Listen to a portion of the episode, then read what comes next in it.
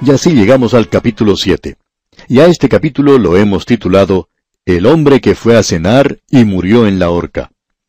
Amán se dirige a ese banquete un poco confuso. Él está muy contento de haber sido invitado por la reina, pero debido a la forma en que se están desarrollando las cosas, él ha tenido que honrar a ese hombre Mardoqueo. Y pensamos que en este momento él no se ha dado cuenta por qué Mardoqueo ha sido honrado y él dejado de lado. Sin embargo, él se dirige al banquete de la reina. Leamos pues los primeros dos versículos de este capítulo siete de Esther. Fue pues el rey con Amán al banquete de la reina Esther. Y en el segundo día, mientras bebían vino, dijo el rey a Esther, ¿Cuál es tu petición, reina Esther? Y te será concedida.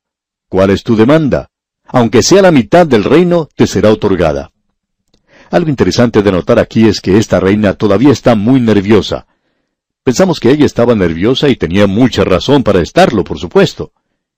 ¿Qué es lo que ella puede hacer frente a estos dos poderosos hombres en su presencia? Se ha publicado un decreto en contra de su pueblo y lo que allí se decía la alcanzaba también a ella. Ahora, ¿cómo va a presentar su petición al rey?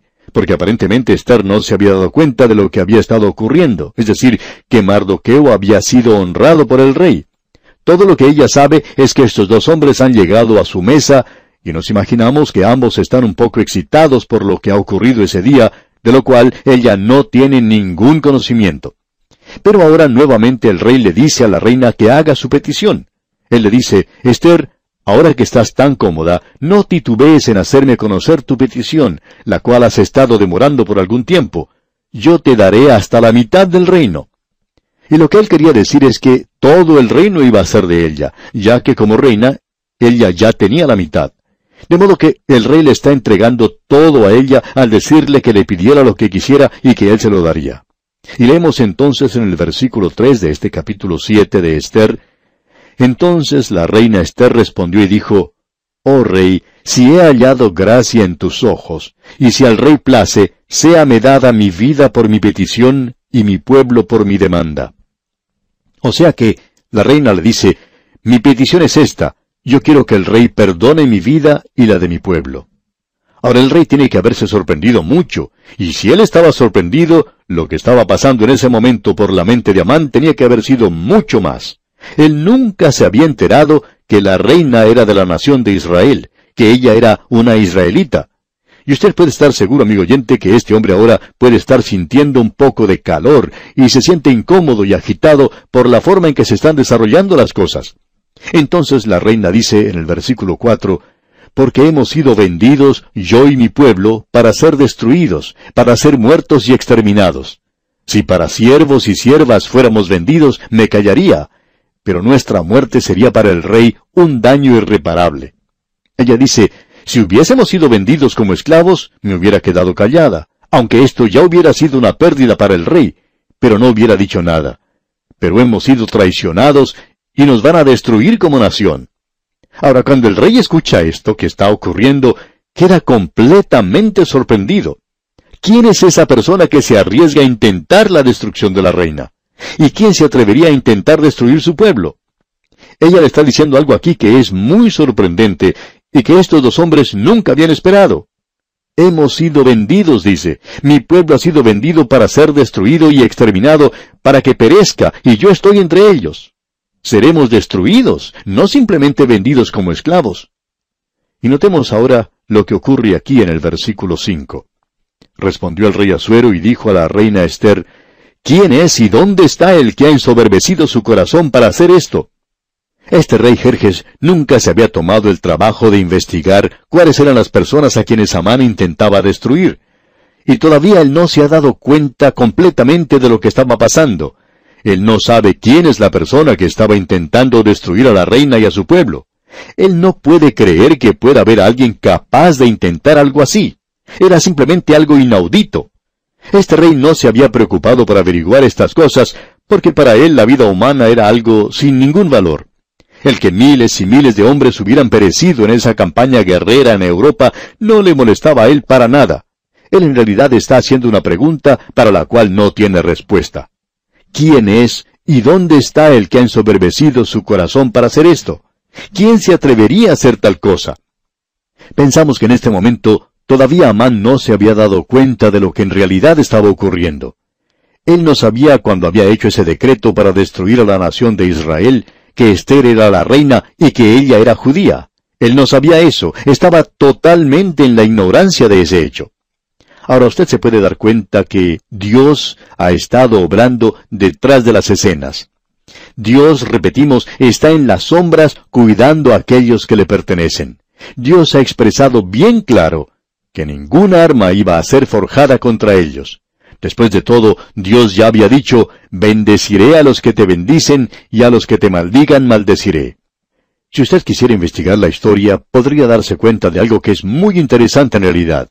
No hemos tomado el tiempo para estudiar todo eso en detalle, probablemente deberíamos haberlo hecho, pero nunca hemos intentado tomar a todas las naciones del mundo que han practicado el antisemitismo y observarlas detenidamente para ver lo que ocurrió con ellas. Durante la Inquisición española, en realidad España era la nación más poderosa del mundo en esa época. El hemisferio occidental fue descubierto por Cristóbal Colón. Él era italiano, pero estaba navegando bajo la bandera de España. Él tocó tierra en las Indias Occidentales e hizo la bandera española. Él descubrió esas tierras a nombre de la reina de España. Ahora España era una gran nación en esa época en particular. Pero, ¿qué fue lo que ocurrió? Pues bien, durante la época cuando la Armada Española estaba cerca de la costa de Inglaterra, en realidad lista para destruir a Gran Bretaña, se levantó una gran tormenta que destruyó esa gran flota. Y allí podemos ver la mano de Dios en acción, amigo oyente. La mano de Dios ha estado obrando y la podemos ver a través de toda la historia del mundo. España luego comenzó a andar cuesta abajo. ¿Por qué? Porque Dios cumple lo que promete, y había estado obrando por medio de su providencia. Dios actúa de esa manera. De modo que, aquí en la historia que tenemos ante nosotros, en este libro de Esther, vemos que Dios está actuando de una manera muy decidida. Entonces el rey hace esa pregunta. ¿Quién puede hacer una cosa así? Y en el versículo 6 de este capítulo 7 de Esther leemos, Esther dijo, El enemigo y adversario es este malvado Amán. Entonces se turbó Amán delante del rey y de la reina. Él no tenía nada que decir, había quedado mudo al darse cuenta que Esther era judía. Él ni soñaba siquiera que esto podía ser cierto, y él había hecho el decreto para que murieran, y aquí tiene a la misma reina que está rogando por su propia vida. El rey está bastante confuso. En realidad, él tiene que pensar esto bien porque Amán había sido su propio consejero, el de más confianza. Él es su primer ministro. Y notemos lo que ocurre. Leamos la primera parte del versículo 7. Luego el rey se levantó del banquete encendido en ira y se fue al huerto del palacio. ¿Por qué hizo eso? Él se fue allí para poder pensar a solas. Él decía, tengo que arreglar estas cosas en mi propia mente. No puedo creer que Amán haya hecho una cosa como esta. Pero aparentemente así había sido. Él creía lo que la reina le estaba diciendo. Y aquí él tiene a la reina rogándole por su propia vida a causa de lo que Amán había hecho. Pues bien, el rey quiere calmarse un poco y pensar bien las cosas. Él quiere pensar con claridad sobre lo que está ocurriendo.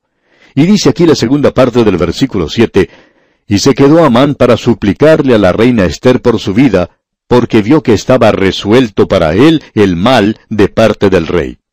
Y Amán, que había sido tan suelto de lengua para pedir que otros fueran condenados a muerte, ahora se convierte en un simple esclavo. Él en realidad se está arrastrando a los pies de la reina. Lo que ocurre es que él se ha vuelto loco. El miedo le ha hecho perder la razón, porque ¿qué es lo que está haciendo? Amán se pone de pie para rogar ante la reina Esther, porque vio que estaba resuelto para él el mal de parte del rey, dice la última parte del versículo 7.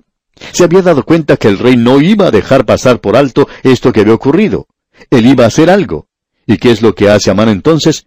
Él se arrodilla ante la reina para pedirle por su propia vida le está rogando que haga algo por él, y en su afán comienza a manosear a la reina.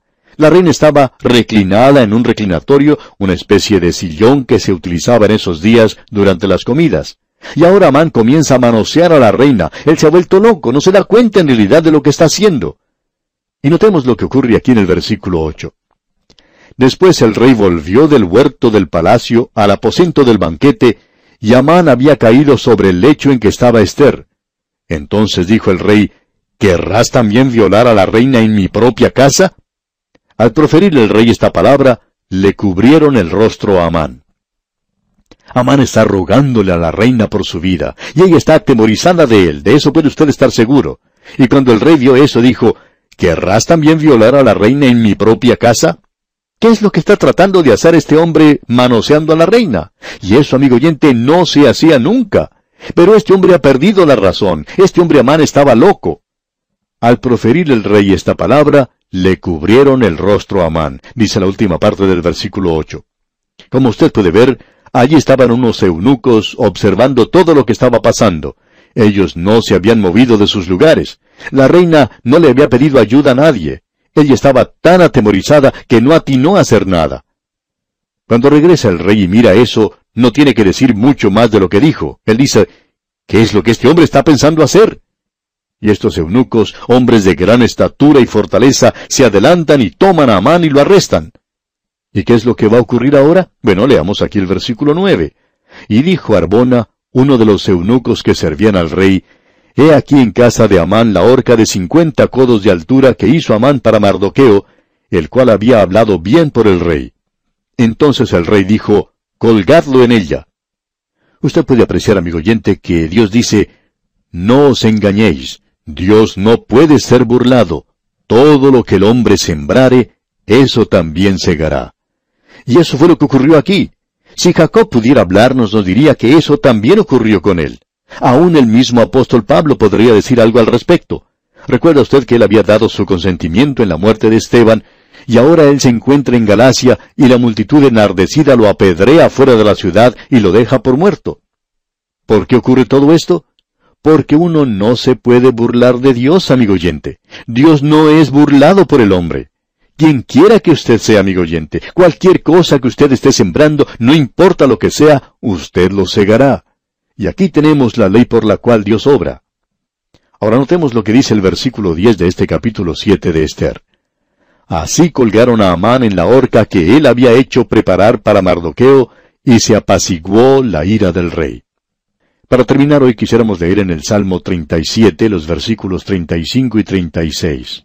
Escuche usted lo que dice el salmista.